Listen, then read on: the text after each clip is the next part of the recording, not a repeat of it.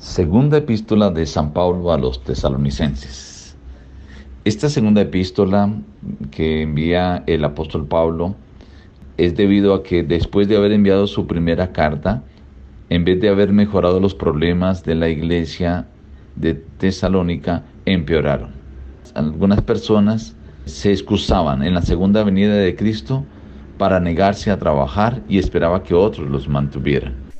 Pero también había incomprensión en cuanto a ciertos detalles de la segunda venida de Cristo y lo que sucedería antes que veremos en el capítulo 2. Hoy, capítulo 1 de Segunda de Tesalonicenses.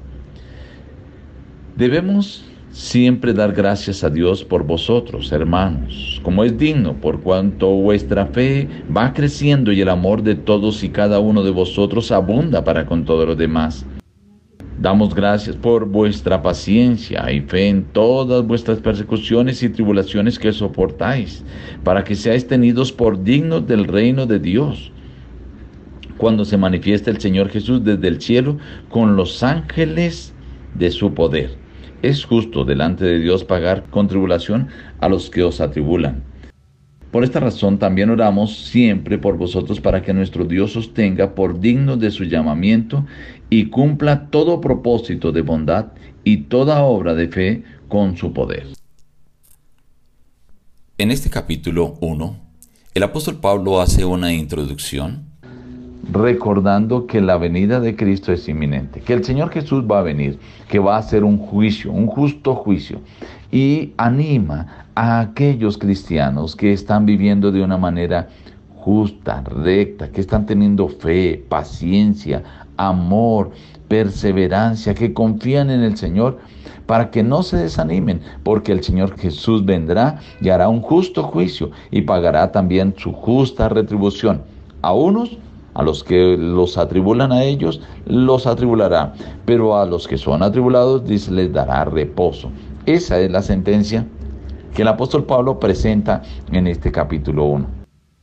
Pero también él anima y ora, dice, ora por los justos, para que sean tenidos por dignos cuando Cristo venga, para que sean tenidos por dignos de ir al reino de los cielos, para que sean tenidos por dignos ante Dios. Y esa es la preocupación del apóstol Pablo en este capítulo. Ante la inminente venida de Cristo Jesús, Él ruega por los santos que han hecho correctamente, han obrado correctamente, para que sigan fieles y firmes y a aquellos que no han obrado correctamente les amonesta para que sepan que se aproxima la venida de Cristo y cambien.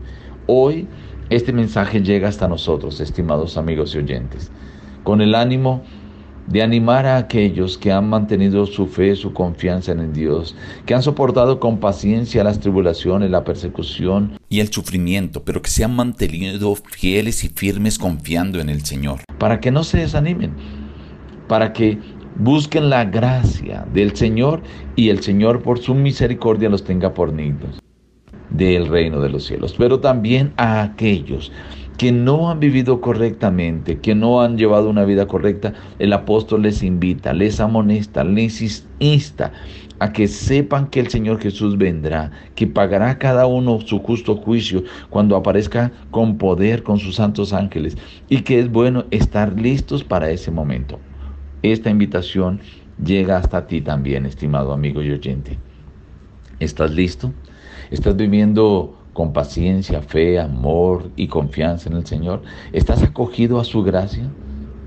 ¿O estás viviendo de una manera desordenada? ¿Estás viviendo sin tener en cuenta la inminente venida de Cristo Jesús? Es momento para que ordenes tu vida, organices tu actuar y consagres tu ser entero al Señor, confíes plenamente en Él, porque la venida de Cristo está a las puertas. Nos despedimos diciendo, busca a Dios en primer lugar cada día y las demás bendiciones te serán añadidas. Que Dios te bendiga.